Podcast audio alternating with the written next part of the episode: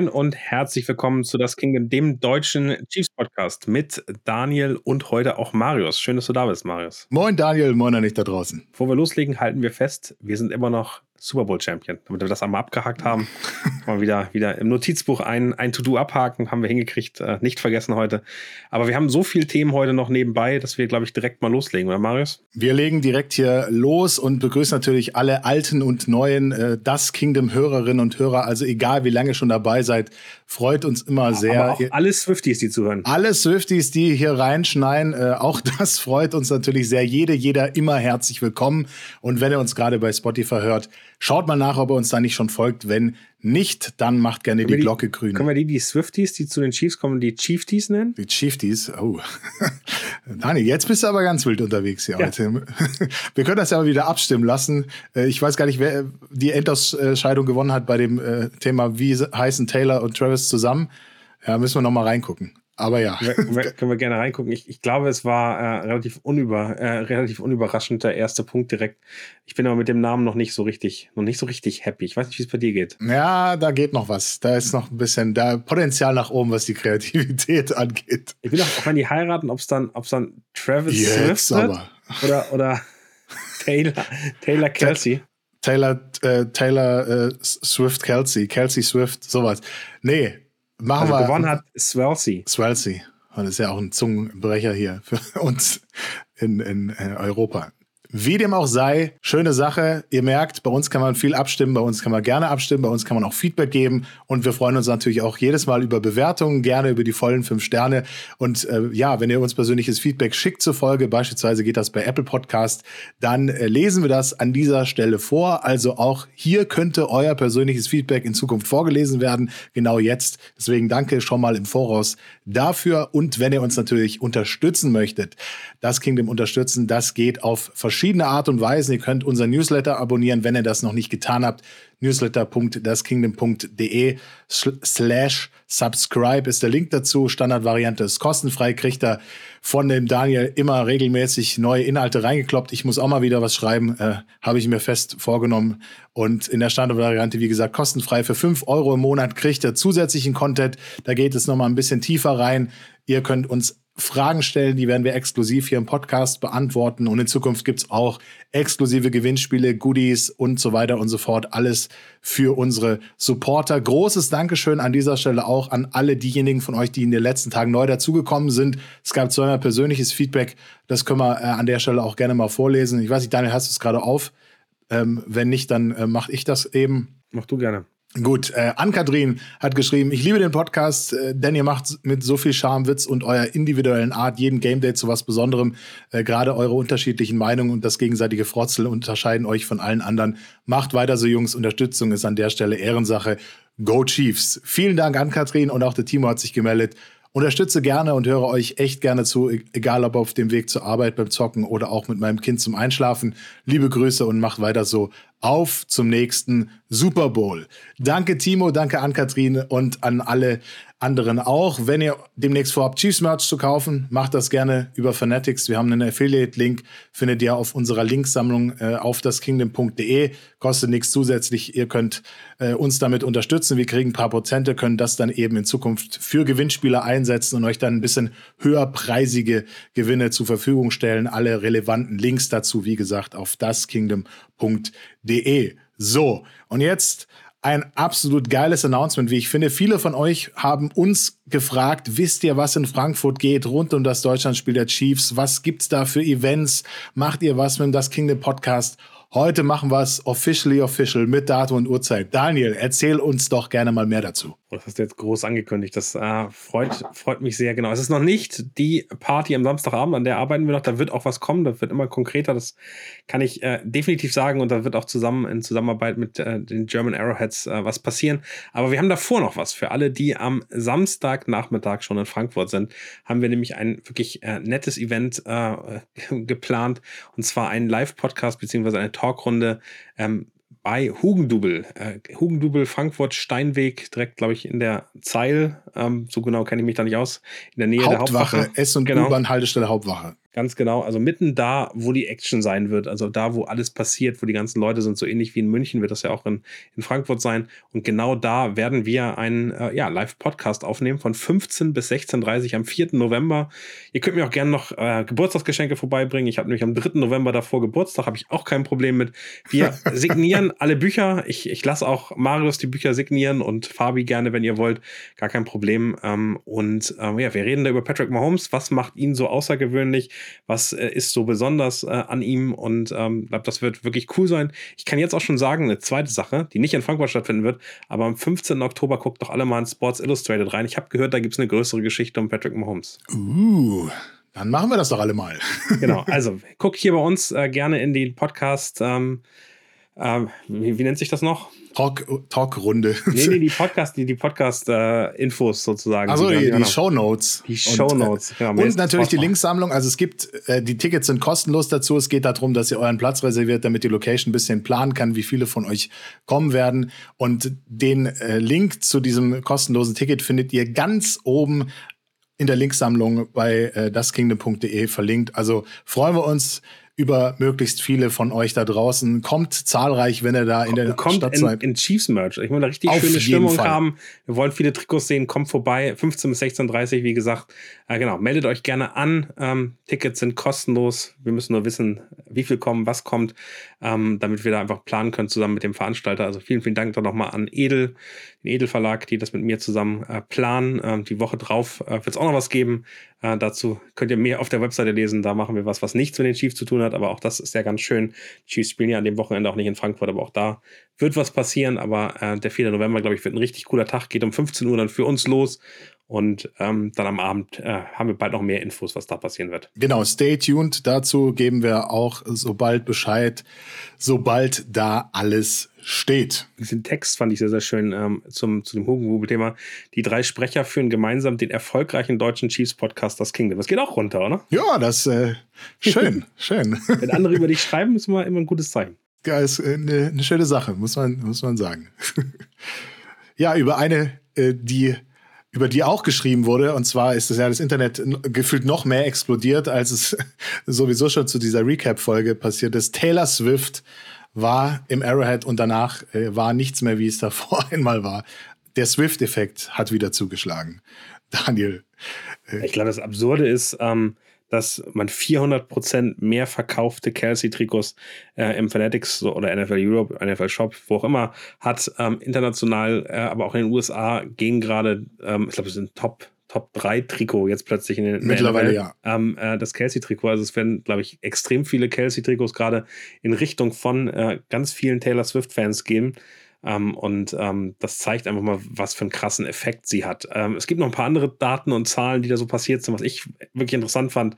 Äh, es werden direkt ähm, einmal das Chiefs gegen Jets Spiel schon bevor bekannt geworden ist, dass Taylor Swift da wahrscheinlich auch erscheinen wird, war das schon mehr oder weniger ausverkauft. Die Jets hatten, haben im letzten Jahr noch nie an einem Tag so viele Tickets verkauft, weil dieses Spiel noch so interessant war. Und alle anderen Chiefs Heimspiele sind auch noch mal ganz gut äh, äh ja, verkauft, die Tickets verkauft worden. Und äh, das finde ich ganz spannend, dass ähm, die Demografie sich sehr unterschieden hat bei dem, und das war ja sozusagen live dann direkt bei dem letzten äh, Chiefs-Spiel. Äh, es haben, glaube ich, in der Zielgruppe zwischen äh, irgendwie 9 und 49 viel mehr zugeguckt. Und gerade die weibliche Zielgruppe war lange nicht mehr so gut bei einem bei einem äh, NFL-Spiel, wo man dann sieht, ähm, ja, da kommt eine ganz neue Zielgruppe raus egal wie das real oder nicht real ist, ist es ein unfassbares Marketing-Tool der NFL, gerade mit Taylor Swift äh, eine ganz andere Zielgruppe zu erreichen. Ja, ich finde das super spannend. Ich meine, äh, aus beruflicher Sicht, ich bin ja studierter Medienwissenschaftler, seit über zwölf Jahren da in diesem Business Social Media Marketing unterwegs. Man kennt ja die Sportbranche, auch die Musikbranche. Und ich finde das echt krass faszinierend, was wir da für einen Effekt äh, miterleben. Also,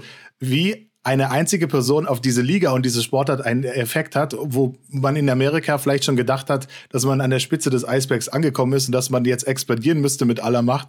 Finde ich schön zu sehen, wie viel Potenzial da trotzdem immer noch schlummert bei so jüngeren, vor allem weiblicheren Zielgruppen und dass die sich da plötzlich angesprochen fühlen, nur weil Taylor Swift ein Spiel im Stadion besucht. Also ja, und hast du die Social Media Kanäle von, von Travis Kelsey, die man guckt? Der ist jetzt zweieinhalb Millionen.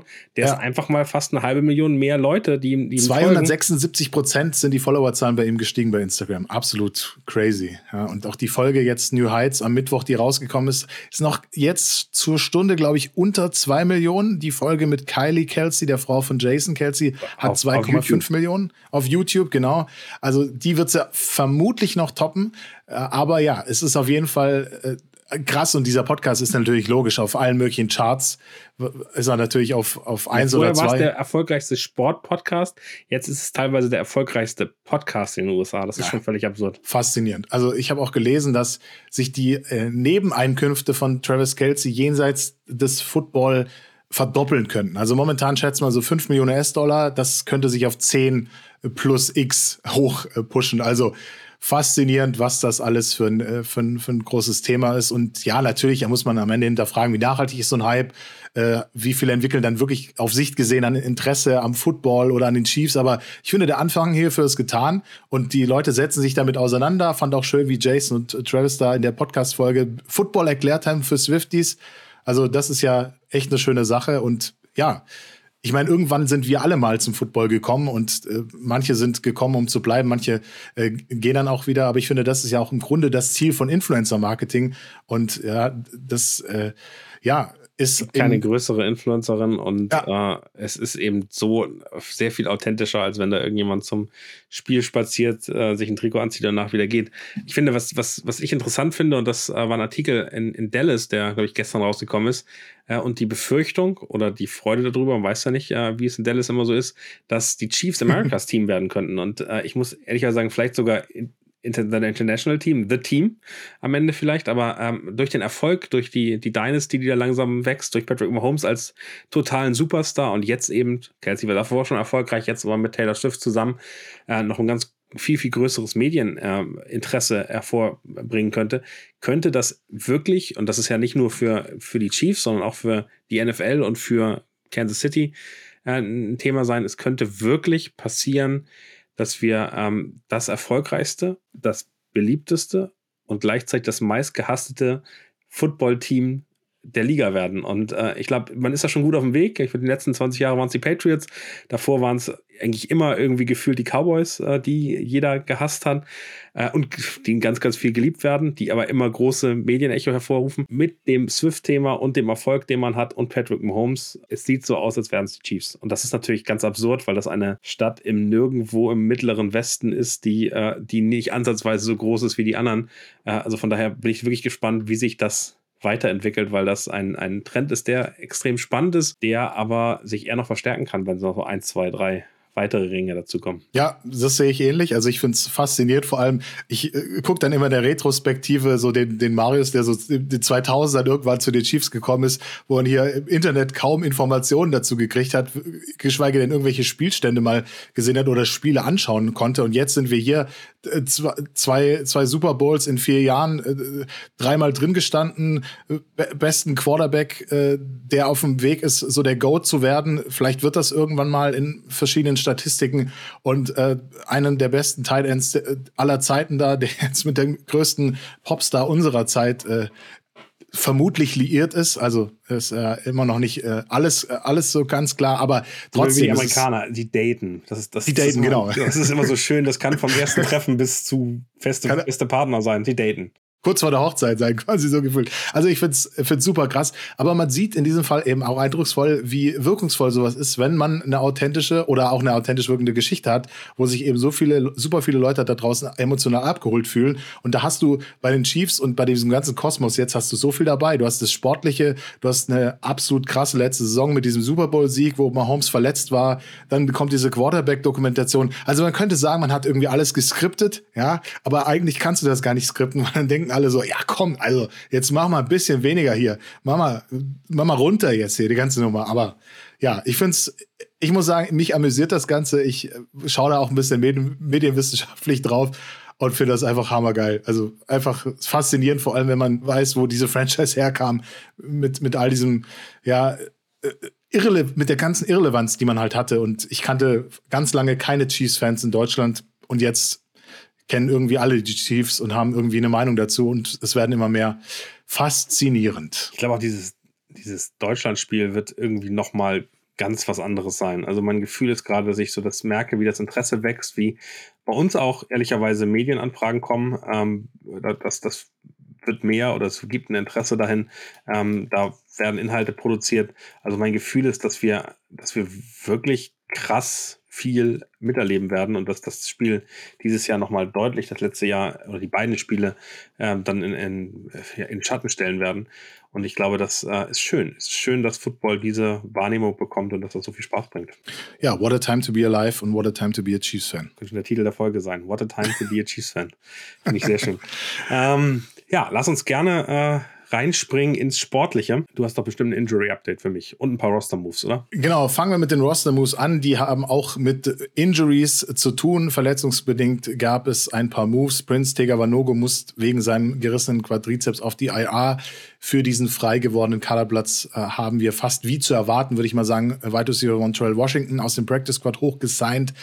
Der äh, wird ebenfalls für den auf der IRA gelandeten Richie James eben in den Special Teams diese Punt- und Kick-Returner-Rolle übernehmen. Und ebenfalls neu im 53er-Kader ist auch äh, Matt Dickerson, Defensive Tackle, hat schon in Woche 1 und 2 ein paar Snaps gesehen. Jetzt ist er also fest mit dabei. Für diese freien Plätze im Practice Squad haben wir dann ebenfalls Wide Receiver geholt. Chase Cota gesigned war im Sommer bei den Detroit Lions unterwegs und ebenfalls dabei ist Wide Receiver Daniel Arias von den Arizona Cardinals. So, Injury Report, man merkt, Woche 4 steht an, der Report wird länger. Leider sind da auch ein paar Namen drauf, die man eigentlich da nicht sehen möchte. Aber ich denke mal, für die Trainingswoche sind das in der Regel reine Vorsichtsmaßnahmen. Fangen wir mal an mit denjenigen, die letztes Spiel nicht dabei waren oder nur sehr limitiert. Allen voran Nick Bolton, weiterhin nicht im Training gewesen wegen seiner Verletzung. Äh, sieht wahrscheinlich auch so danach aus, dass er am Wochenende nicht spielen wird. Aber mit True Tranquil haben wir ja einen formidablen Ersatz gesehen und der hat das sehr gut gemacht. Denke, der wird auch für ihn wieder diese Rolle übernehmen. Noah Gray bereits wegen Krankheit zwei Tage raus gewesen. Auch da bin ich mir nicht sicher, ob das am Ende reicht. Äh, Jalen Watson verpasst äh, wegen Schulterproblemen am Donnerstag das Training, stand aber ohne Helm an der Sideline, habe ich gelesen. Also auch da wahrscheinlich eine Day-to-Day-Entscheidung wäre aber wichtig, wenn, wenn er dabei wäre. Genauso wie Donovan Smith, unser äh, Left Tackle, hat gegen die Bears ja mal einen mitgekriegt, äh, wird mit Rippenproblemen gelistet, hat äh, gestern nur eingeschränkt trainiert am Donnerstag. Reine Vorsichtsmaßnahme meines Erachtens nach der Chiefs, ähnlich wie bei Kadarius Tony, wegen seinem C auch nur eingeschränkt unterwegs. Das gleiche gilt auch für Chris Jones, der mit Leistenproblemen da gelistet ist. Beide hatten auch gegen die Bears relativ wenige Snaps auf dem Feld. Aber sind wir ehrlich, da hat man sie auch irgendwie nicht so wirklich gebraucht. Ansonsten auf dem Reporting noch zu finden Patrick Mahomes, dessen Knöchel hat leider im letzten Spiel ja wieder mal unliebsame Bekanntschaft mit einem Verteidiger gemacht, hat aber soweit voll mittrainiert. Denke auch hier kein Anlass zur Sorge gab, keine Äußerung auf der PK diesbezüglich und stand Freitagnachmittag. Ebenfalls gilt das für Isaiah Pacheco, Justin Watson, Willie Gay, Nick Jones, Jerry Sneed, Mike Edwards und Brian Cook. Soweit von den Chiefs. Bei den Jets gab es zwei Abwesenheiten dieser Woche. Wes Schweitzer wegen Concussion nicht dabei gewesen und Tony Adams hat Oberschenkelverletzung in Woche zwei erlitten, letzte Woche nicht eingesetzt, hat auch bisher nicht mittrainiert in dieser Woche und zwei andere Personalien waren eingeschränkt unterwegs. Äh, Mickey Beckton, der Offensive Tackle und Running Back Brees Hall, beide Knieprobleme, waren zwischenzeitlich auch mal nur limited im Training, aber am Donnerstag wurden sie beide wieder hochgestuft. Soweit zu den Injuries. Du hast einen vergessen. Aaron Rodgers ist auch weiterhin verletzt. Aaron Rodgers ist natürlich äh, verletzt. Äh, nach vier, glaube ich, vier Plays äh, zum Zuschauen verdammt für die Saison äh, raus und äh, schaut jetzt nach, wie er alternative Heilungsmethoden findet, die seinen äh, Genesungsprozess beschleunigen können. Irgendwas mit De Delfinen habe ich da gelesen und muss das ganz schnell wieder wegmachen. ja, Delfine und Drogen. Ähm, ja. Was man so macht. Ähm, genau, lass uns gerne tiefer reingehen. Ich glaube, verletzungstechnisch, äh, weil du es gerade so vorgelesen hast, ich mache mir ein bisschen Sorgen um Nick Bolton, aber Drew Tranquil hat den wirklich gut ersetzt. Da bin ich mir auch äh, relativ entspannt, dass, äh, dass das wieder gut funktionieren kann, die, die Offensive der, der Jets ist jetzt nicht wirklich potenziell besser als die der äh, Chicago Bears. Von daher, also unsere Verteidigung, die äh, kriegt das gut hin und ähm, ich glaube, Chris Jones wird spielen. Ähm, ich mache mir ein bisschen Sorgen um die, um die O-Line, ehrlicherweise, äh, weil wir mit Prince Tegavanogo schon jemanden verloren haben. Donovan Smith, jetzt mit Rippenproblemen, hast du auch vorgelesen, ähm, fällt auch äh, teilweise noch aus, ist nur limitiert.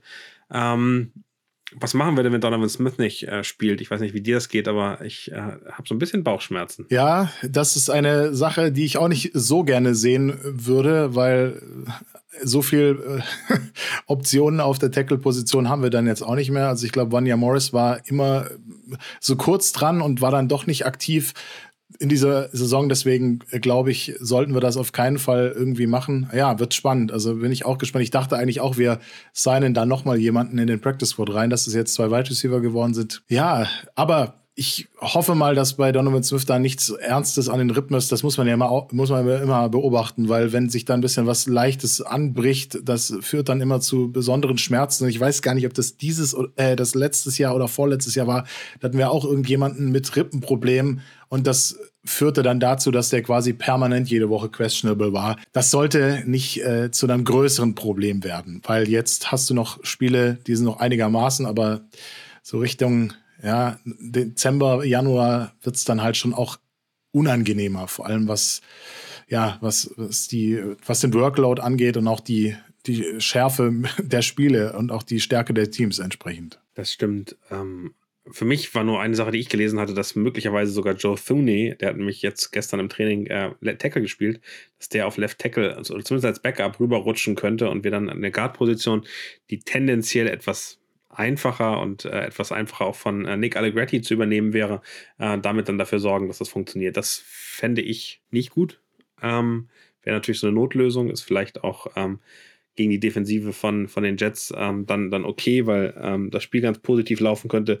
Äh, aber da sieht man, äh, wie dünn man dann doch auf den Positionen besetzt ist. Und es ist natürlich schade, dass Vanya Morris bisher noch kein wirklicher, äh, kein wirklicher Kandidat dafür sein könnte, weil den haben wir extra gedraftet relativ früh, um in der Position zu spielen. Aber da sieht man eben, da sagt man, okay, ähm, das hat nicht funktioniert, so ähnlich wie das mit Prince Tega Vanogo vor, glaube ich, anderthalb Jahren nicht so richtig funktioniert hat, hat man auch gesagt, komm, trainiere noch ein bisschen. Aber das äh, ist auf jeden Fall was, was man sich angucken muss. Wenn Donovan Smith nicht spielt, werden wir eine Situation haben, die unglücklich ist. Weg von den Verletzungen hin zu ein bisschen zu den X-Faktoren, zu den Key Spielern und Matchups, die für uns wichtig sind. Was sind für dich die Schlüsselthemen äh, gegen die Jets? Hast du, hast du welche bei dir auf dem Zettel? Ja, also man muss sich mal anschauen, wo die Jets gerade stehen und wo sie herkommen. Also sie, sie stehen bei 1 äh, und 2, also haben ja ganz, würde man sagen, ja, glücklich in Overtime gegen die Bills in Woche 1 gewonnen mit diesem äh, Return-Touchdown dann am Ende. ist ganz gut. Also ich habe das War gut. ein bisschen gefeiert, ehrlicherweise, ja. dass sie dann ohne Rogers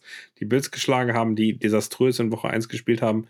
Aber das war äh, ein, ein Erfolg, den ich äh, so nach der ersten Niederlage von den Chiefs dann so dachte, okay, wenn die Bills auch verlieren, wenn die Bengals auch verlieren, dann kann ich damit leben. Ja, aber besonders Josh Allen sah nicht gut aus. Ich glaube, vier Turnover in dem Spiel oder fünf, ich weiß gar nicht mehr genau. Auf jeden Fall war das eine sehr, sehr, sehr, sehr dürftige ähm, Leistung. Und ja, man muss, man muss sagen, also jetzt aktuell ist ja auch in New York wieder so ähnlich wie jetzt letzte Woche bei den Bears, so ein bisschen der Bauberbrennen, äh, äußert sich Legenden, äh, Joe Namath, äh, Quarterback-Legende, 80-Jähriger, hat sich mit drastischen Worten über Zach Wilson äh, geäußert. Ich muss auch immer aufpassen, dass ich nicht immer Russell Wilson sage. Der Name ist aktuell Programm, wenn es um ja äh, dürftige Quarterback-Leistungen geht.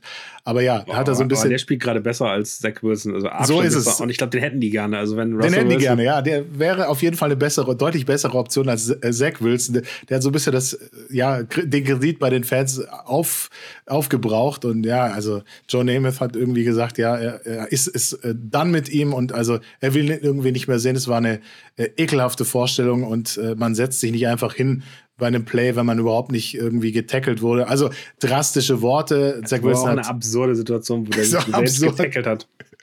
Ja, es war, es war absurd. Äh, Zach Wilson hat sich dann am Donnerstag gestern zur Kritik von Namath geäußert, hat auch gesagt, er nimmt das nicht alles persönlich. Man muss halt als Offense das Gegenteil beweisen ja, was soll auch anders sagen? Äh, auch der Head Coach äh, und der Staff hält noch an ihm fest, aus Mangel irgendwie an Alternativen.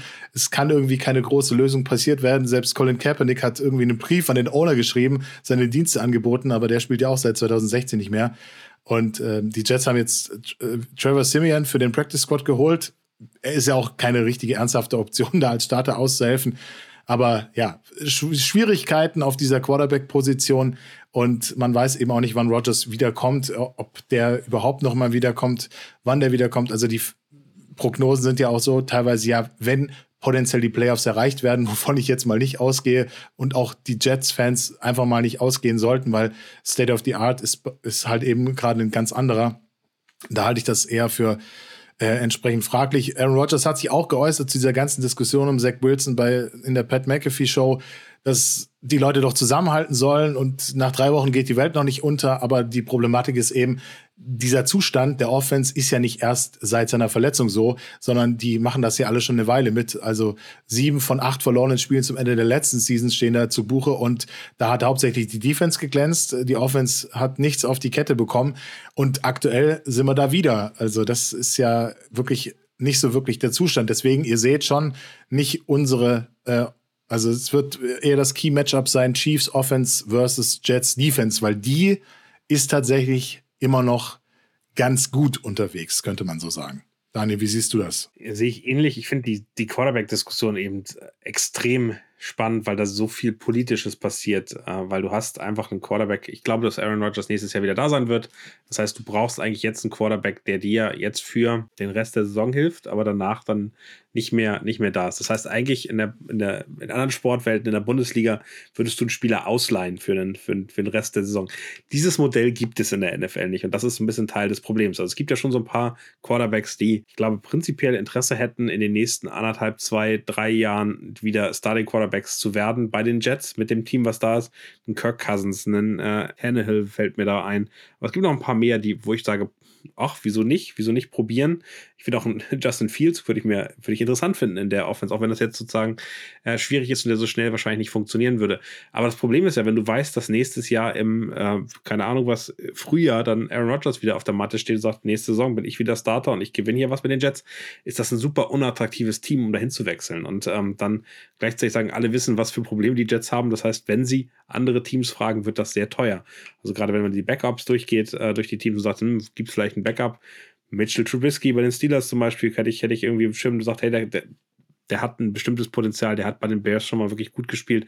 Vielleicht kriegt man es hin, den auf einem ordentlichen Niveau dahinzusetzen. Ähm, dann fällt man immer hin und sagt, die, die werden so viel wollen. Also obwohl der einfach nicht, nicht doll ist, werden die einfach sehr viel von für dafür fordern, weil sie wissen, wie in welcher beschissenen Situation äh, das Team ist. Und ähm, das Interessante ist, dass die Defense echt, weil sie immer noch gut leistet, weil sie echt gut spielt, richtig un unangenehm wird und genervt ist und unmotiviert davon ist, dass die Offense so schlecht ist mit Zach Wilson und dass da keine Lösung gefunden werden kann. Auf der anderen Seite hast du eben auch einen OC, der keinen wirklich guten Job leistet, der es nicht schafft, Zach Wilson hinzukriegen. Das ist aber der Intimus von Aaron Rodgers, der da eben wieder auch ist und äh, sagt, naja, nächstes Jahr wollen wir beide wieder angreifen gemeinsam und wollen da Gas geben. Ich kann mir auch vorstellen, dass der Bock hat, Head Coach zu werden. Just saying. Aber es ist am Ende eine Situation, die da politisch so schwierig ist und äh, Robert Sala hat eigentlich gar keine Chance, da positiv rauszukommen. Meines Erachtens nach kann es gut sein, dass der gekündigt wird am Ende der Saison und zwar völlig ohne, dass er was machen konnte, weil diese Zach Wilson-Geschichte mit Aaron Rodgers, auf den man gesetzt hat, man hat auch kein, die haben auch keinen Cash mehr. Also ich glaube, die haben 220 Millionen irgendwie für Aaron Rodgers ausgegeben mit der Vertragsverlängerung.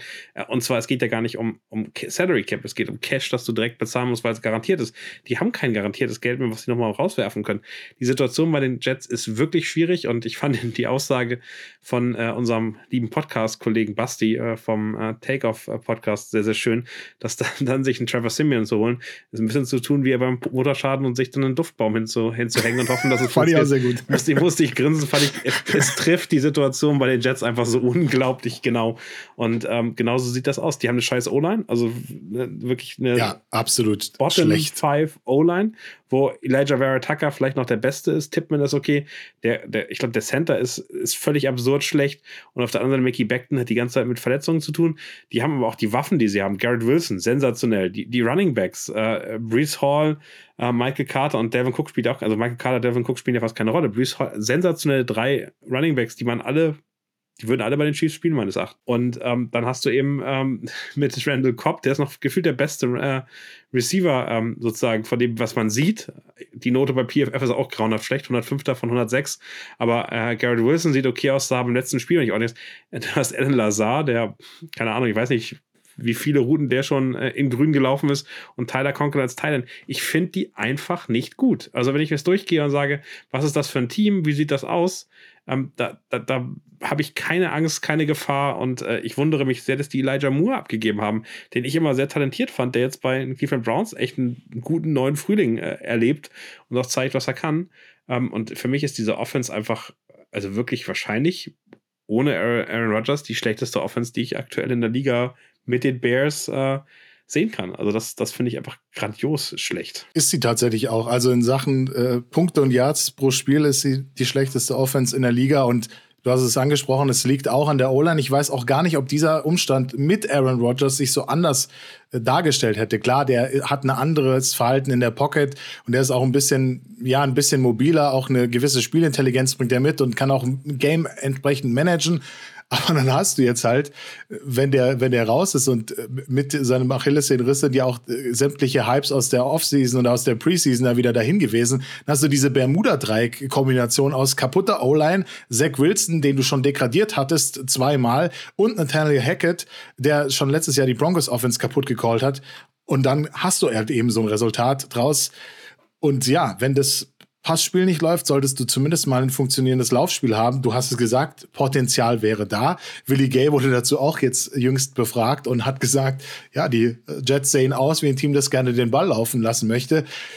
Aber wenn ich dann jetzt mal das letzte Spiel anschaue, 22 Attempts, 38 Yards, 1,7 Yards per Carry, puh, also da ist gefühlt irgendwie nichts von Laufspiel zu sehen. Und das liegt halt irgendwie auch so ein bisschen an allem. Ja, also da haben irgendwie alle ihre Aktien drin, dass das nicht so richtig läuft. Ja, ich glaube, das äh, freut am Ende dann genau unsere Defense. Also ich glaube, dass, dass da treffen auch, also wenn man, wenn man PFF Glauben schenken möchte, deren Power Ranking, dann ist das die 32 schlechteste Offense, wie wir schon gesagt haben, gegen die acht beste Defense. Und das ist eben dann schon ein Thema, wo ich sage, hui, äh, das könnte wirklich äh, interessant werden. Und äh, wenn man sich die beiden Quarterbacks anguckt, dann sieht man das noch stärker. Patrick Mahomes mit einem PFF-Grade von 90, was gut ist, sehr gut ist. Äh, und Zach Wilson mit 48,5, was sehr, sehr schlecht ist. Und ähm, das sieht man eben. Und ähm, das finde ich so schön. Das Passer-Rating von Patrick Mahomes unter Druck ist bei 83,1 besser als das Passer-Rating bei Zach Wilson ohne Druck, was bei 72,7 steht. Und das ist schon also wirklich, wirklich absurd. Und ähm, von daher diese Offense ich glaube, man darf das Ziel haben, dass die ähnlich äh, wie in, in, in Woche 2 unter 10 Punkte gehalten wird. Also ich glaube, es wäre schön, wenn die keinen Touchdown machen. Es wäre schön, wenn die nicht mal in die, in die Endzone kommen. Also das, da ist wirklich, ähm, glaube ich, die Möglichkeit, die klein zu halten, die ähm, ohne große Erfolge zu halten und dass die Offense gar nicht so viel machen muss. Ähm, das ist wäre schön. Auf der anderen Seite, und dann drehen wir mal das, das, das, das Feld, äh, finde ich es eben wirklich spannend, äh, wie die, ähm, wie unsere Offense gegen diese Top-Defense, das ist die viertbeste Defense der Liga laut PFF. Ähm, und wir sind die viertbeste Offense, also auch da trifft was aufeinander. Ähm, und da bin ich einfach wirklich gespannt, wie, also es ist für mich wirklich eine Probe für unsere Offense und das ist eben diese, diese Defense ist viel besser als die der Bears, die ist viel besser als die der, die der Jaguars. Ich finde im ersten Spiel die Lions, die haben, äh, weil sie viel Pressure machen können, eine starke Defense aktuell. Aber das ist wirklich einfach ein Test für unsere Offense. Also wir können das mit 17 zu 9 gewinnen ähm, und äh, das ist kein schönes Spiel, aber wir holen den Win mit. Oder wir zeigen eben wirklich, dass wir in der Offense auch solche Teams auseinandernehmen können. Das kann Patrick Mahomes. Ich bin gespannt, ob das der Rest des Teams das auch kann und wo wir da stehen. Und ich glaube, das ist wirklich für mich eigentlich der ideale Gegner zu diesem Zeitpunkt, weil wir da ganz genau zeigen können, wie das funktioniert. Das Einzige, was mir wirklich Angst macht, ist der scheiß Boden im MetLife Stadium. Über den müssen wir nochmal reden. Es ist ja immer noch dieser scheiß Turf, AstroTurf, der ähm, nicht nur Aaron Rodgers kaputt gemacht hat, sondern ganz, ganz viele andere Spieler. Das macht mir Angst ich will das nicht jinxen. Ja, ich möchte jetzt auch gar nicht so viel dazu sagen, weil mir das auch tatsächlich ein bisschen Angst macht. Vor allem, wenn ich den Injury Report gesehen habe, wie viele vielleicht, da drauf sind. Doch ein Podcast-Titel. Der größte Und Gegner ist der Rasen. Der größte Gegner ist dieser, dieser Turf. Also ja, das ist auf, sollte auf gar keinen Fall ein Faktor sein. Aber ja, es wird für unsere Offense wahrscheinlich zum größten Stresstest kommen, bis dann die großen Gegner oder bis dann andere Gegner kommen, wie die Chargers und äh, an, andere Dolphins und auch die Eagles. Also das wird jetzt echt ein Test. Vor allem hat man diese drei, vermutlich das beste Corner-Trio, wenn man so möchte, mit Source Gardner, DJ Reed und Michael Carter da eben äh, in seinen Reihen. Alle haben Mac Jones letzte Woche bei einem Rating von unter 90 gehalten, wenn, wenn da in die, in die Richtung jeweils geworfen wurde. Und Mahomes und DJ Reed haben auch eine. Ist aber auch eine, nur Mac Jones. Ist, wollte ich gerade sagen, ist nur Mac Jones, aber. Ich ja, nicht reden, weil da, das ja auch Diskussionen, dass da äh, Schläge unterhalb der Gürtellinie passieren, von daher. Furchtbar. Ja, aber Mahomes und DJ Reed haben eine äh, Vergangenheit zu College-Zeiten. Mahomes bei Texas Tech ja gespielt und DJ Reed bei Kansas State Wildcats und auch im Oktober 2016 gab es das Aufeinandertreffen. Reed hat einen Pick Six gegen Mahomes geholt.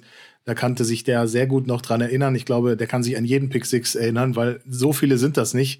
Aber he took it personally. weil ich glaube, er kann sich aber auch an ganz, ganz viele andere Sachen erinnern. Ich glaube, weiß Teil alles. von Patrick Mahomes Genialität ist eben das Gedächtnis und das Wissen, was da passiert. Der kann ganz schnell auf dem Platz abhaken, aber der weiß noch sehr, sehr lange wie so ein Elefant, was wo passiert ist. Also das war schon ganz witzig, oder er wirklich den Spielzug nach, nacherzählen konnte und wusste, was da passiert ist und wie er Reed einschätzt. Aber besser, das zu wissen, als ähm, dann hinterher da wieder reinzulaufen. Ja, absolut. Und äh, wenn man sich jetzt mal anschaut, unsere Pass-Offense letzte Woche fünf Receiver mit 35 plus Yards gehabt, aber die Defense der Bears war auch quasi nicht vorhanden. Also das sieht diese Woche mit ziemlicher Sicherheit anders aus, denn besonders in dieser Man-Coverage spielen die ziemlich aggressiven Football. Deswegen auch hier für Patrick Mahomes, auch das hat er zum Glück auch schon selber wieder gesagt, geduldig bleiben, die einfachen Spielzüge annehmen, was die Verteidigung anbietet. Und wenn es dann nicht unbedingt sein muss, von meiner Seite aus dann bitte dieses Mal keine Deep Ball der in, Traffic zur Interception führt. Das würde ich gerne mal diese Woche sehen, wenn das ginge. Danke. Ich finde eben diese Defense der Jets, um dem ein bisschen Charakter zu geben, das finde ich eben ganz interessant, sind eben gar nicht diese unfassbaren Pass-Rusher. Also die haben nicht diesen über DJ, DJ Watt oder Joey Bosa oder, oder Aiden Hutchinson, der, der wirklich so unfassbar Pressure macht. Quinn Williams äh, Inside ist, ist bestimmt interessant und kann auch was, auch den 95. Da bin ich ganz, ganz entspannt, weil wir haben die beste Interior O-Line und die, spielen jede Woche äh, im Training durchgängig mit Chris Jones. Vielleicht jetzt in der Vorbereitung nicht so viel, aber die letzten zwei Wochen schon wieder. Und äh, von daher mache ich mir da keine Sorgen, dass die mit dem nicht klarkommen. Aber im, im Prinzip äh, stehen wir da eigentlich gut da und das sollte kein Problem sein. Deren Defensive Backfield, wie du schon gesagt hast, Cornerbacks, aber auch äh, Amos und Whitehead ähm, sind einfach super, super stark. Die Linebacker extrem gut und ich glaube, da muss man einfach wirklich vorsichtig sein und sich, ähm, da darf man sich wenig Fehler äh, erlauben und ähm, keine glitschigen Hände haben. Wollen wir mal einmal drüber sprechen, welche Spieler jetzt noch, noch interessant sein könnten für uns, äh, weil haben wir schon noch mal so ein paar Themen aus den, aus den letzten Spielen und aus den letzten äh, ähm, ähm, Tagen, Wochen mitgenommen. Äh, wie siehst du die Thematik Javon Taylor und äh, die Gelbflagge? Ja, also wenn es einen Spieler gab, der in den letzten drei Wochen unrühmlich im Fokus stand, dann ja gewissermaßen Javon Taylor. Und ich finde das nochmal wichtig zu betonen an der Stelle, eben nicht wegen seiner Leistung als Right Tackle in der O-Line, denn da hat er in 131 Pass-Blocking-Snaps nur vier Pressure zugelassen und keinen Sack. Also das muss man ganz klar sagen. Es geht um das andere Thema Flaggen wegen dieser Illegal Formation. Vielleicht noch mal kurz zur Erinnerung. Vor seiner Zeit bei den Chiefs war das absolut kein Thema. Zumindest wurde es auch nicht zum Thema gemacht. Wir haben das schon mal thematisiert. Also er hatte in 4.437 Snaps für die Jaguars 39 Strafen kassiert, davon 37 für False Starts, keine einzige für Illegal Formation. So, wann ist der Mann denn eigentlich in die Aufmerksamkeit gekommen? Ich habe dann noch mal ein bisschen zurückgeschaut, denn Wildcard Round Game gegen die Chargers, da gab es ja so eine Situation mit Joey Bosa, da gab es auch eine Flagge, die zwar zwar auch nicht für Illegal Formation, sondern für False Start. Allerdings hat sich Bosa darüber aufgeregt, dass äh, es gab, also vielleicht nochmal zum Recap, Chargers 27-0 geführt, dann am Ende 31-30 äh, aus den Playoffs geflogen, äh, gab einen Touchdown der Jaguars, äh, da hat sich Bosa darüber beschwert, dass es kein False Start Call gegen Taylor gab, äh, hat seinen Helm auf den Boden gedroschen, Unsportsmanlike Conduct äh, Strafe kassiert. Äh, Chargers hatten zehn Punkte bis zu diesem Touchdown Vorsprung. Die äh, Jaguars sind für die Two-Point-Conversion gegangen, durch den Raumgewinn und später noch Field Goal gekickt.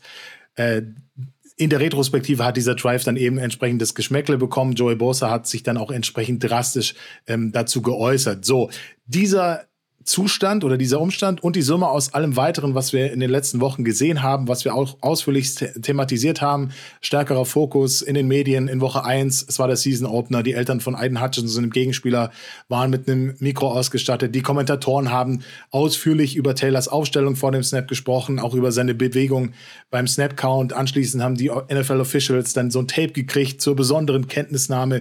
Und das hat eben zu diesem Dominoeffekt an Flaggen geführt, dass in dieser Liga kein anderer Tackle so bestraft wird wie Jawan Taylor. So, ob das gerecht ist oder eben nicht, darüber lässt sich diskutieren. Andy Reid hat tatsächlich auch einen Test gemacht, äh, wurde so gesagt. Also hat Donovan Smith ähnlich aufgestellt und auch Prince Tegavanogo bis zu seiner Verletzung und die wurden eben nicht gefleckt. So, jetzt kann man sagen, bringt das was? Also ja, klar, kannst du mit dem Finger auf die Refs zeigen und sagen, hey Leute, was soll das? Warum habt ihr ausgerechnet den Jungen auf dem Kicker? Die halbe Liga macht das genauso. Da gab es auch andere Beispiele am vergangenen Spieltag und die kassieren dafür eben nichts. So, für mich ist das aber ein bisschen zu billig, denn Fakt ist, er steht im Fokus, er muss sich umstellen nicht die restliche Liga und auch nicht die Refs, weil wenn wir immer diese, wir sind amtierender Super Bowl Champion und werden von den Refs benachteiligt, Karte spielt, dann hast du irgendwann nur so Spiele mit Calls wie bei äh, Karl Schäffers und seiner Crew im Dauerzustand und das kann wirklich niemand wollen. Das heißt, mir geht es auch nicht darum, ob man jetzt ausprobieren muss, wer welcher Tackle wo steht und ob der gefleckt wird oder eben nicht. Fakt ist, Taylor wird bestraft, die anderen nicht, also muss sich Taylor anpassen. Punkt. Und er ganz alleine hat es in der Hand, hat auch jüngst in dieser Woche wieder einmal gesagt, äh, mit Medienvertretern angesprochen. Er ist in der Bringschuld, dass dieses Thema eben aus dem Fokus kommt. Und ich hoffe jetzt einfach mal darauf, dass wir nach Woche 4 dann Haken dran machen können. Daniel, wie geht's dir? Ja, ich, also, ja, ich bin nicht ganz hundertprozentig so, dass ich sage, Javan Taylor muss sich da massiv umstellen. Ich glaube, man muss da im, im Rahmen bleiben und die fünf Zentimeter muss er dann weiter nach vorne gehen, dass er da auch ordentlich steht. Ich finde es schon ehrlicherweise eine riesige Frechheit, dass äh, wir in jedes andere NFL-Spiel gehen können und genau solche Formationen sehen und die werden nicht gecallt. Ich verstehe auch ehrlicherweise den Hintergrund nicht. Ja, da hat sich äh, Joey Bosa vielleicht mal aufgeregt. Chris Collin Collinsworth hat bei NBC das in, in Fokus gesetzt. Ja, und, aber wieso, wieso gehe ich dahin und äh, unterschiedliche Crews greifen dann so einen Spieler daraus. Das verstehe ich nicht so richtig. Ich glaube, da gibt es eine Background-Story, die wir nicht kennen oder wo wir nicht genau wissen, was da dran ist und ob sich da ein Andy Reid oder ein Jawan Taylor oder irgendjemand anders mit den, mit den Refs irgendwie mal angelegt hat oder irgendwelche Spiele spielchen. Das, ähm, das weiß ich nicht. Ich finde es ich find's fast absurd ähm, und äh, kann es auch nicht nachvollziehen. Klar ist aber, wir wollen gewinnen und ähm, er muss eben diese 10 cm vorgehen, damit er mit seinem Helm auf Höhe der Hüfte von, von Santa Creed äh, Humphrey ist und dann kann ihm auch gar keiner mehr was, was, äh, was, was sagen. Ähm, also das ist ja am Ende ergebnisorientiert und äh, trotzdem finde ich, kann man sich ähm, mehr oder weniger da ähm, beschweren oder ein schlechtes Gefühl haben, weil ähm, dass es so einen Anti-Bonus des Titelverteidigers gibt, finde ich äh, merkwürdig. Nun gut, das wird im Laufe der Saison ähm, keine Rolle mehr spielen. Wir haben uns letztes Jahr darüber aufgeregt, dass Chris Jones äh, Sex und Forced Fumbles nicht bekommen hat. Ich weiß noch, gegen die Colts, da haben wir uns genauso aufgeregt und gesagt, das kann doch nicht wahr sein. Was macht die Liga da? Ja, und wieso wird immer, immer der gleiche bestraft? Äh, am Ende sind wir Super Bowl Champion geworden und äh, es gab gar keine Strafen der Art und Weise mehr in den Playoffs. So wird es auch dieses Jahr sein. Von daher, also ist ein schönes Thema aktuell in den ersten Wochen, wird äh, spätestens zum Deutschlandspiel, glaube ich, kein Thema mehr werden. Ich würde mich sehr wundern, wenn wir gegen die Dolphins irgendeine Illegal Formation gecallt bekommen. Lass uns weitermachen mit einem weiteren X-Faktor aus meiner Sicht. Und äh, zwar finde ich das Duell Source Gardner, du hast gerade schon gesagt, einer der besten Cornerbacks, äh, letztes Jahr Defensive Rookie of the Year geworden, äh, gegen McDuffie, den aktuell im gleichen Jahrgang kommenden, aber aktuell bestbewertetesten Cornerback der Liga. Ähm, keiner ist äh, so dominant und zwar so konstant und ist eben, und das kann man, glaube ich, im Newsletter ganz gut äh, nachlesen, eben nicht nur ein Coverage-Cornerback. Der ist ein extrem guter Tackler, der ist unfassbar schnell an der Line of Scrimmage, kann sacken und äh, hat eben ein sehr, sehr gutes Spielverständnis, um da eben auch ähm, seinen Teammates zu helfen. Und für mich das Sensationsplay überhaupt, als er schön den gegnerischen Receiver hinten aus der Endzone rausgedrückt hat und damit gesorgt hat, dass es kein Touchdown war, sondern am Ende nur ein Field Goal gab.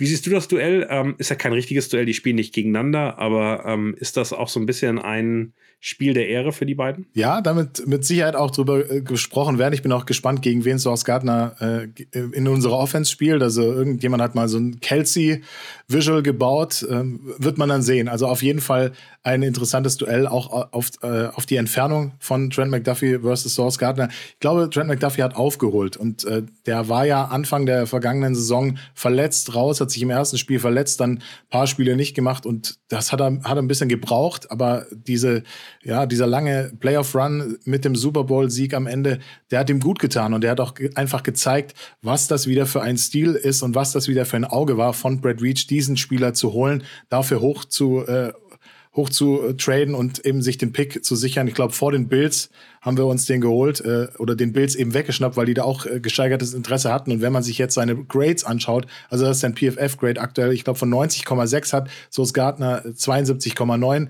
und auch das Passer-Rating against finde ich nochmal äh, stärker, aussagekräftiger. McDuffie 73,9 und so ist Gardner 121,9. Also das ist schon schon echt krass, wie, wie Trent McDuffie da einfach in Form ist aktuell. Und es gefällt mir, weil er diese Defense halt eben auch nochmal auf ein neues Level hängt, auf ein neues Level hochfährt. Ja, und das ist eben ganz anders war, als wir das vor der Saison gedacht haben. Äh, du hast ja prognostiziert, dass das Jahr von Trent McDuffie werden kann und aktuell äh, liegst du ziemlich richtig mit dieser Prognose und ich würde mich freuen, wenn das auch gegen die Jets im Fernduell sozusagen mit Source Gardner und den anderen äh, Zweien da in diesem, in diesem Trio dann äh, funktioniert. Und die anderen Corner dürfen von uns auch entsprechend über sich hinauswachsen. Also ich glaube, äh, es gab noch nie so gutes Potenzial, wie auf einem Feld zu stehen und sich da so, so gut zu zeigen, wie es irgendwie möglich ist. Genau, ich habe gerade nochmal nachgeguckt, wie es ähm, in der Coverage aussieht. Zum Beispiel gegen die, gegen die Cowboys hat er eben am Ende, wenn man sich die Snaps anguckt, äh, schon äh,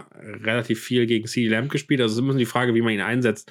Aber auch gegen Jake Ferguson, deren Tight End, äh, teilweise Snaps gespielt. Ich glaube, das was interessant ist und äh, wo man, wo man jetzt, glaube ich, noch nicht so ganz genau sagen kann, wie es aussieht, ist, wie die Taktik sein wird. Also das Problem, was die was die fast alle Teams, aber gerade auch die Jets mit uns haben, ist, dass wir so viele Receiver haben, die unterschiedliche Routen laufen, die unterschiedliche Rollen einnehmen, dass man die Frage ist, wen deckst du mit deinen richtig starken Cornerbacks und welche Spieler doppelst du eher?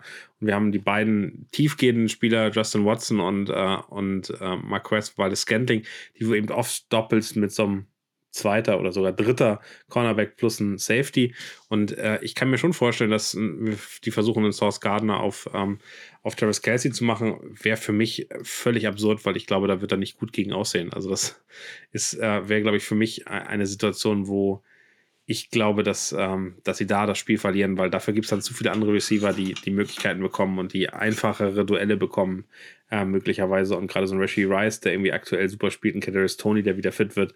Ich glaube, da wird es dann viele Bälle geben. Und wenn man eben sieht, dass es so gut gedeckt ist, dann glaube ich auch, dass äh, McKinnon wieder eine große Rolle spielen wird. Absolut. Sehr also schön. da bin ich wirklich gespannt, wer da den am Ende zugeteilt bekommt. Und wir wissen, bei Travis Kelsey musst du mindestens noch einen zweiten hinstellen, eher noch einen dritten, um den da irgendwie zu Boden zu tackeln. Ja, gerade weil du auch ähm, damit ja Source Gardner in die Mitte ziehst, wo ich ihn gar nicht so seine Stärken sehe. Ich hätte immer gesagt, dass er über die Außen mit seiner Geschwindigkeit halt ähm, der Typ ist, da ist ja Travis Casey nie, sondern aber will ich, will ich einen Source Gardner auf, äh, auf MVS oder auf ähm, Justin, äh, Justin Watson, Justin Watson verlieren, ja. weiß ich nicht. Ähm, wir haben gerade schon über Rashi Rice geredet. Für mich so ein bisschen die beiden Aufsteiger und ich bin sehr gespannt, wie deren Snap-Count sein wird äh, in diesem nächsten Spiel. Rashi Rice bekommt immer mehr, hat, äh, ist, glaube ich, seit langem mal wieder, vielleicht seit Tyreek Hill, wieder ein Receiver, der im ersten Jahr unter, unter Andy Reid schon gut aussieht, was ein sensationelles Zeichen ist.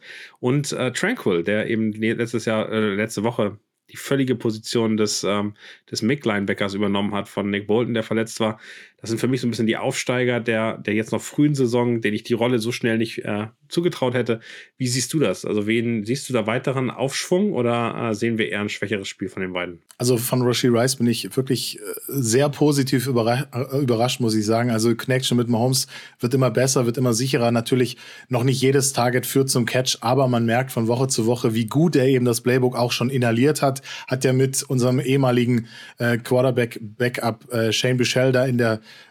Pause, in der Sommerpause trainiert und das hat ihm gut getan. Andy Reid ist voll des Lobes für ihn unter der Woche davon gesprochen, dass er sich noch mehr wünscht. Auch Mahomes sagt, dass die Offense der Chiefs super zu den Fähigkeiten von ihm passt und äh, dass er nach dem Catch noch relativ zügig auf die Vertical Route kommen ähm, muss und so weiter und so fort. Hier und da stimmt auch das Timing noch nicht so ganz, aber ich denke, Mahomes wird ihn weiter suchen und auch finden. Matt Nagy äh, wird da auch das ein oder andere gute Play rausfinden und Andy Reid wird es dann entsprechend callen. Also der Junge macht Spaß und ich glaube, glaube, das ist halt eben so einer, der kann sich relativ kurz, relativ schnell, äh, relativ weit entwickeln. Und das macht echt Spaß, vor allem, weil wir halt eben viele Receiver haben. Und da sieht man wieder dran, äh, Justin Watson äh, Justin Ross war der Hype-Train in der, in der Preseason, in der Offseason und äh, Rashi Rice der fährt den äh, Bus äh, halt aktuell gerade erstmal aus der Garage und äh, setzt sich ans Steuer. Und deswegen finde ich es find mega, äh, den auch ein bisschen im Auge zu behalten. Und auf der anderen Seite, True Tranquil, ich fand den schon bei den Chargers gut. Ich habe mich immer geärgert, wenn wir gegen die gespielt haben und der da seine Plays gemacht hat. Und dass der jetzt schon in diese Rolle von Nick Bolton reinwachsen kann nach einem Spiel, das zeigt einfach, wie, wie super spielintelligent der ist. Und der hat auch zu den Medienvertretern gesagt unter der Woche, er mag diese Winning Culture von den Chiefs. Also das Beste ist nicht gut genug, so nach dem Motto. Und er hat sich da wirklich direkt reingefunden und war ja auch, als die Chiefs sich um ihn bemüht haben, sehr positiv davon überrascht. Hätte er nie damit gerechnet, dass Brad Reach und Andy Reid da ihn so hoch auf den Zettel hatten. Klar, da gab es diese Orlando Brown Jr. Thematik, da mussten sie erst abwarten, wie sich das entwickelt. Aber dann hat äh, Reach zugeschlagen und ich finde auch zu Recht. Und deswegen für mich spannend zu sehen, welcher, wer kommt nächstes Jahr zurück. Also Willie Gay haben wir ja prognostiziert, dass der weniger Snaps kriegen wird, äh, wenn True Tranquil da seine Rolle macht. Aktuell sieht's noch nicht so aus, aber äh, ja, wenn nächstes Jahr das letzte Vertrag oder es ist ja das letzte Vertragsjahr von Willie Gay, dann ist die Frage, wer kommt eher zurück? Würde ich aktuell eher meinen Hut in den Ring von, äh, ja, von True Tranquil werfen. Also der hat schon sich da richtig gemacht in den ersten drei Wochen. Ja, er hat ja sogar darüber geredet, äh, dass er gerne einen längeren Vertrag bei den Chiefs hätte und seinem Agenten schon gesagt hat, dass er durchaus Interesse hat, hier weiter zu spielen. Also mal gucken, was das wird. Hat ja nur einen Jahresvertrag, das ist immer, immer ein bisschen riskant. Aber da könnte es sein, dass man auch da irgendwann was verkündet. Also das finde ich äh, sehr, sehr schön für mich auch. Also Rashi Rice ist ein Gewinn. Ich hoffe, dass Sky Moore auch wieder ein gutes Spiel haben wird, ähm, damit die beiden weiterkommen. Vielleicht sehen wir dann auch wieder ein bisschen mehr Justin Ross, der immer so ein bisschen mehr bekommt. Äh, vielleicht wird es jetzt auch einfach mehr. Gerade wenn wir klar führen, glaube ich, hat er die Chance. Obwohl dann eben, muss man auch sagen, ohne Mahomes ist das alles ein bisschen schwierig, weil die Bälle von Blaine Gabbard nicht so richtig ankamen. Mal gucken, ob wir den dieses, diese Woche sehen. Äh, für mich äh, ist Montreal Washington noch jemand, über den wir sprechen müssen. Das ist jetzt eben, wir haben letzte Woche schon damit gerechnet, ist jetzt wirklich gesigned in unser normales Squad, ist also wirklich der feste ähm, Returner, den wir haben, Punt sowie äh, Kick Returner. Ähm, unglaublich wendig. Wir haben äh, letzte Folge schon kurz drüber gesprochen. Erwartest du von dem äh, ein besonderes Spiel? Ja, die Special Teams der Jets sind ja auch ganz gut unterwegs. Also ich glaube, auch das wird eine Herausforderung. Ich hoffe, Dave Torp ist da gut äh, unterwegs, hat sich gut Tape angeschaut, besonders äh, wenn es um das Blocking ging bei diesem Overtime-Returner äh, von, den, von den Jets. Also das da sollte man ein bisschen, dann. Also das genau, da sollte man ein bisschen aufpassen. Der offensive äh, Teil der, der das. Das, das Blocken und bei Montreal Washington hoffe ich natürlich auch, dass er äh, die nötige Spielintelligenz mitbringt, die Routen ordentlich zu lesen und dann entsprechend auch zu laufen. Ich glaube, das Potenzial ist da.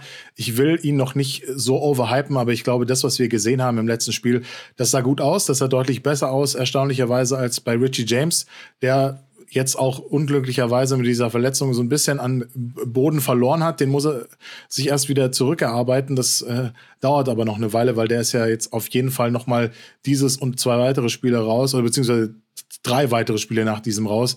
Also das ist halt leider Gottes alles so eine Geschichte, die für ihn unglücklich gelaufen ist. Aber mit Montreal Washington hat man einen Spieler, der kann das und der hatte auch das Potenzial. Ich finde auch gut, dass jetzt kein Kadarius Tony, kein Justin Watson, kein Sky Moore diese Rolle übernehmen müssen, dass die sich wirklich auf die Snaps in der Offense äh, konzentrieren können auf ihre Routen und dass wir da auch ein bisschen eine Chemie mit Patrick Mahomes hinkriegen. Und äh, Andy Reid hat auch gesagt, Montreal Washington ist aktuell nur für die Special Teams vorgesehen, was nicht heißt, dass der nicht auch mal in verschiedenen Packages in der Offense eingesetzt werden könnte. Daniel, wie siehst du das? Ich, also definitiv für mich ist aber genau das, das, was ich sehr, sehr cool finde. Er hat ganz klar auch ähm, im, im, ersten Interview, im ersten Statement gesagt, hey, ich bin ein Punt-Returner, ich bin ein Kick-Returner, äh, das ist mein Job und ich bin a Spark hat das genannt, also der Funke, der, der von Anfang an dann schon ein positives Drive irgendwie äh, starten kann. Und das finde ich eigentlich ganz positiv, weil alle vorher, und da haben wir ja viel darüber diskutiert, Verletzungsangst bei, bei Returnern,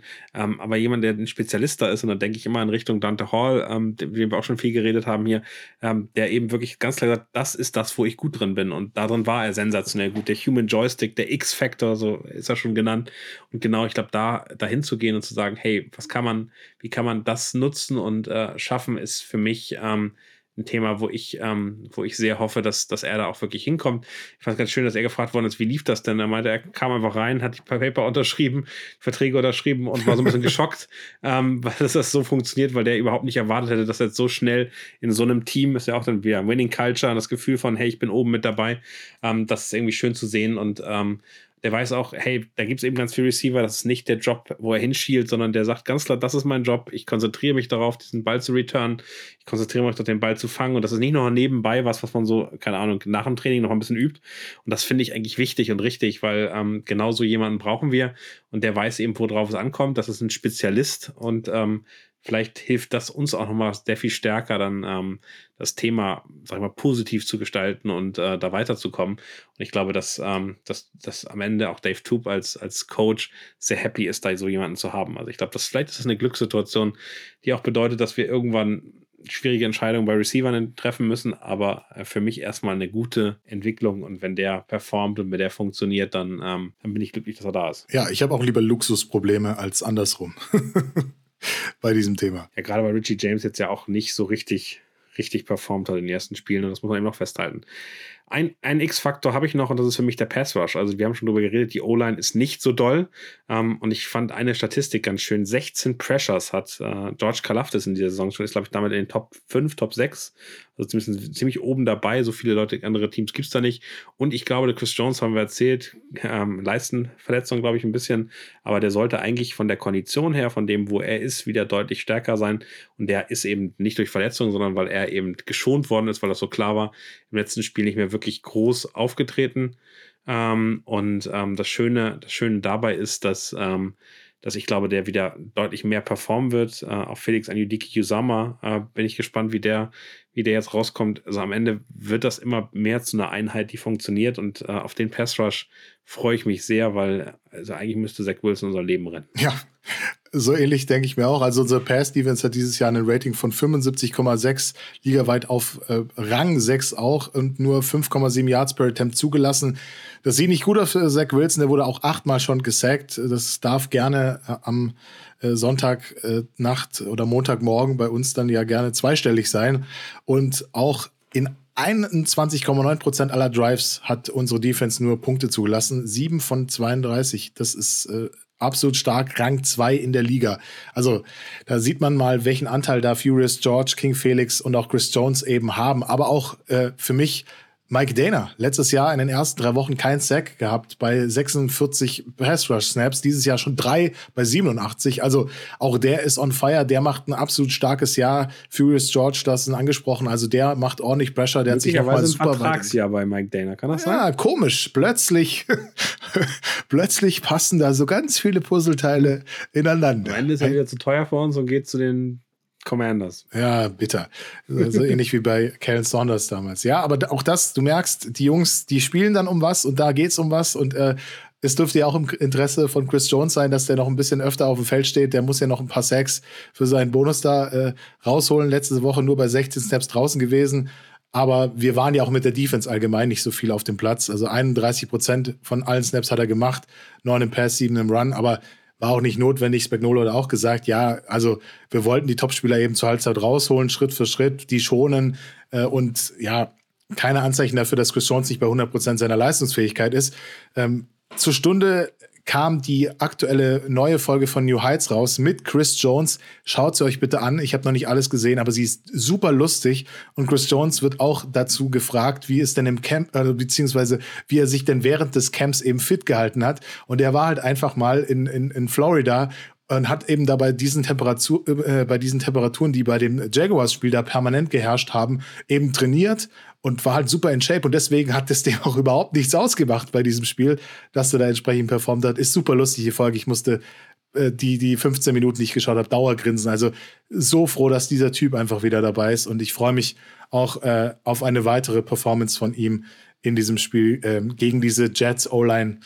Da geht was da geht definitiv was. Also ich glaube, das ähm, könnte wirklich ein produktives Spiel sein und äh, Chris Jones muss auch noch ein bisschen Geld einsammeln. Von daher, ähm, die 10 und 15 Sacks müssen dieses Jahr auf jeden Fall drin sein. Wollen wir jetzt zu unseren Tipps kommen? Lass das gerne mal machen. Also ich bin, ich tue mich wirklich echt auch schwer zu sagen, ob es nicht so ein richtiges Crap-Game wird. Angesetzt war es ja als das Duell Rogers versus Mahomes, deswegen auch äh, dieser, ja, was ist das, Monday Night Football? Nee, das ist äh, Sunday Night Football, oder? Sunday Night Football, oh, und jetzt ist es Äh, jetzt ist der einzige, die einzig große Frage, äh, kommt Taylor Swift ins Stadion und äh, wie viele Sex kassiert Zach Wilson? Ja, also das, das Schlimme ist eigentlich, dass es davor ein Spiel gibt, was sehr, sehr viel besser in die Nacht geschoben hätte. Das wären so ist Dolphins es. gegen Bills, das wäre das, das ja. legitime Sunday Night Game und wir hätten um 19 Uhr schön unser Spiel sehen können. Das wäre doch äh, optimal gewesen. Super dafür gewesen, ja. Ist, ist natürlich, wäre wär dann auch kurzfristig ärgerlich gewesen für alle diejenigen von euch, die da drüben sind. Sind ja ein paar, habe ich gehört,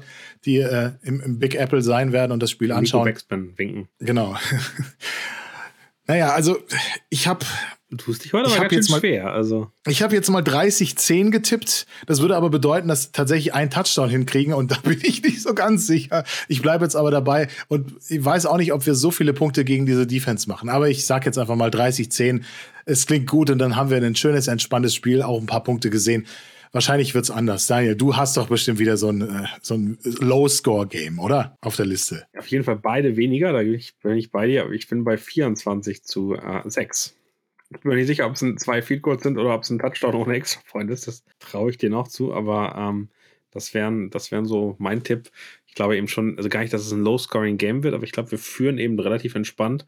Ähm, und ähm, die Defense ist schon nicht schlecht und da, da, passiert auch was und da tun wir uns auch schwer. Da gibt es ein paar Drives, die nicht funktionieren, ähm, kriegen den Ball relativ häufig wieder, auch in guten Positionen und machen dann unsere drei Touchdowns, machen noch ein Field Goal, ähm, dann hinter der Garbage Time. Ähm, ich glaube, das ist es dann. Also, ich würde mir wünschen, dass äh, Mr. Gabbard äh, einen schöneren äh, drittes, viertes Viertel vielleicht spielt und wir dadurch in die Situation kommen, dass, dass der auch nochmal einen Touchdown macht, dann geht es vielleicht auch Richtung 31,6 aus. Aber ich fand das so desaströs, dass ich befürchte, das wird ähm, dann am Ende so ein ein langweiliges Endspiel, was äh, so ein bisschen vor sich hin trödelt und die Leute können gutes, guten Gewissens irgendwann einschlafen. Ja, ich hoffe es äh, hinten raus äh, zum Einschlafen. Also das ist halt echt diese gottlose Uhrzeit da, 2.20 Uhr äh, Aber der Punkt, oder nicht, dass der, dass der Dienstag ja frei ist und ganz viele Montag frei so haben, geht das schon irgendwie.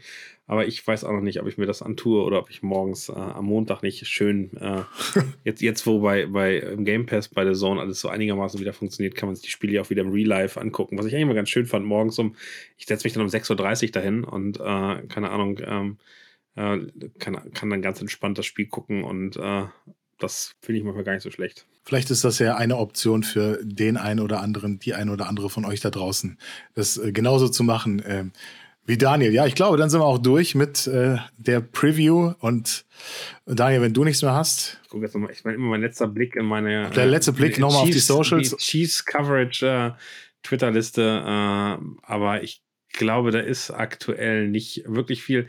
Was auch ganz nett ist, man kann die Super Bowl Odds aktuell sehen. Wir sind äh, immer noch der zweite Favorit auf den Super Bowl aktuell. Die 49ers sind davor, nicht die Dolphins. Die Dolphins sind immer noch weit weg. Da, glaube ich, rechnet man immer noch ähm, damit, dass äh, das negativ sein könnte. Bin auch gespannt, wie dieser Lauf dann äh, noch lange gut geht. Ah, schauen wir mal. Jetzt der harte Test gegen die Bills. Das ist ein schönes Spiel. Äh, alleine deswegen, glaube ich, bleibe ich wach und dann ist man ja eh schon wach oder ich muss vorschlafen, muss ich nochmal gucken. Äh, ja, aber dieses Spiel würde ich auch gerne sehen, deswegen da bin ich gespannt. Ja, ansonsten wünsche ich euch und uns einen schönen Game Day. Äh, stellt euch einen Wecker, äh, wenn ihr vorschlaft. Ansonsten macht das gut bis die Tage und Go Chiefs! Touchdown! Chiefs! Whoa! How about those Chiefs? Whoa!